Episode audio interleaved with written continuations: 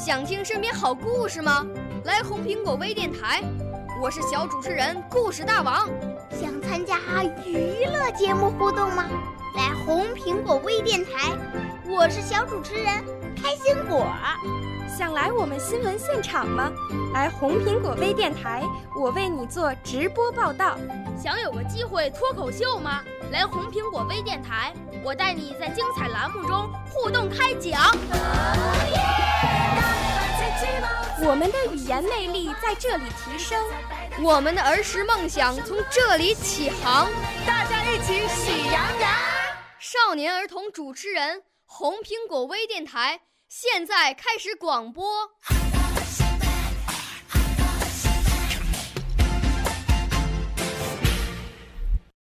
亲爱的，大朋友、小朋友，你们好！现在是北京人民广播电台红苹果微电台“静好说节气”的节目时间。我是来自湖南省浏阳市人民路小学的小主播耿静好。我五岁啦，来自从前，我六岁啦，来自陕西；我九岁，来自广东；我十二岁，来自北京。我们都是红苹果微电台小小主持人。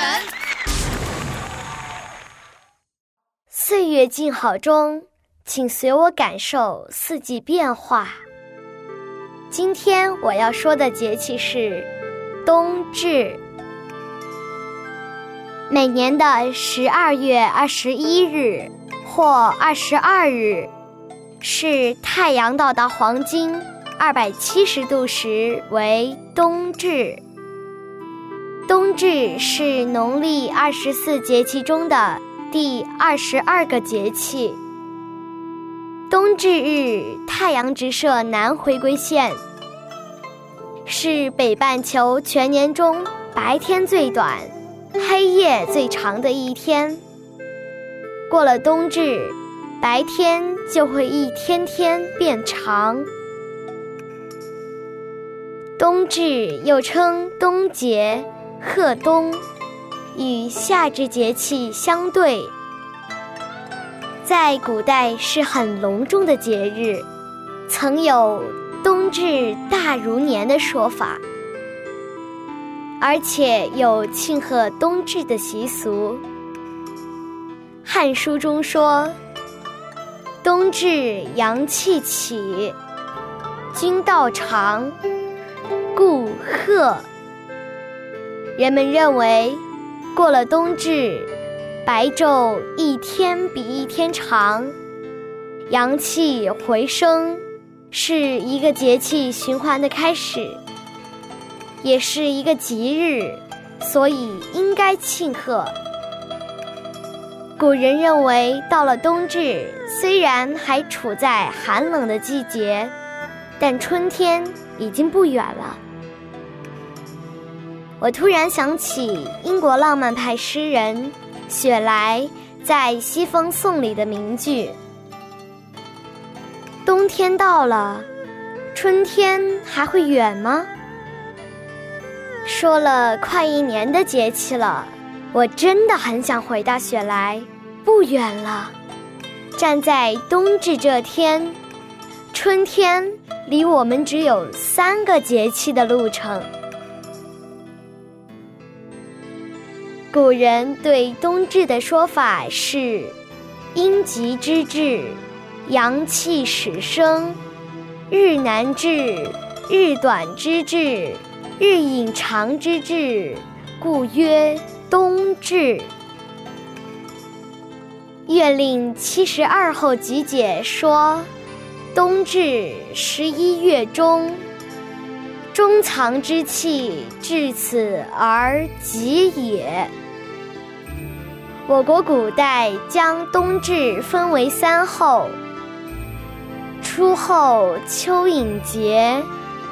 二后米角解，三后水泉洞。古人认为蚯蚓是阴虚阳生的生物，冬至时阳气虽已生长，但阴气仍然十分强盛，土中的蚯蚓仍然蜷缩着身体。麋与鹿同科，却阴阳不同。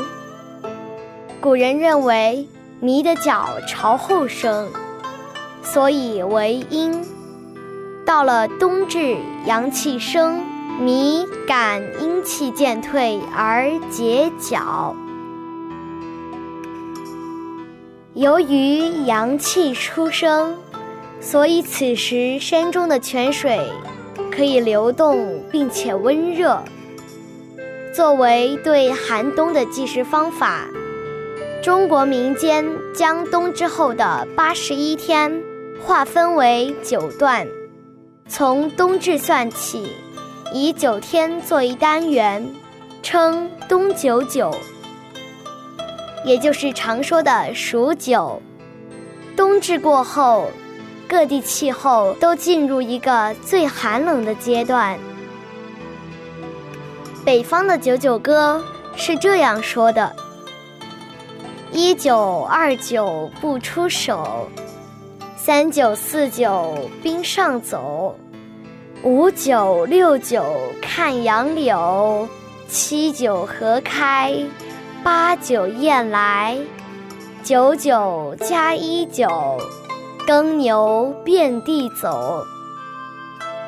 南方的九九歌说：冬至是头九，两手藏袖口；二九一十八，口中似吃辣；三九二十七，见火亲如蜜。四九三十六，关住房门把炉守；五九四十五，开门寻暖处；六九五十四，杨柳树上发青涛；七九六十三，行人脱衣衫；八九七十二，柳絮满地飞。九九八十一，穿起蓑衣戴斗笠。下面请欣赏宋代文学家王安石的《冬至》。都城开薄露，佳节一阳生。喜见儿童色。欢传市井声，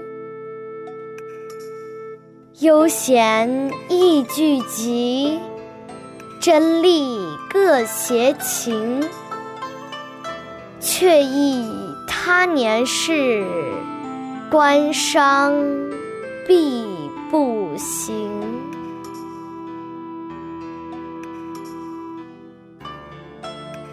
在节目快结束之前呢，我要向各位亲爱的听众朋友们道个歉，因为我们团队工作的疏忽，在上期的大雪节气中说到三后的第一后，捐欧不乌，应该为核弹不明，表示寒号虫不再鸣叫，特此更正。感谢您的支持与关注。我们会把节目做得更好。好了，今天的节目就到这儿。更多精彩，请锁定北京人民广播电台红苹果微电台。我是静好，我们下期再见。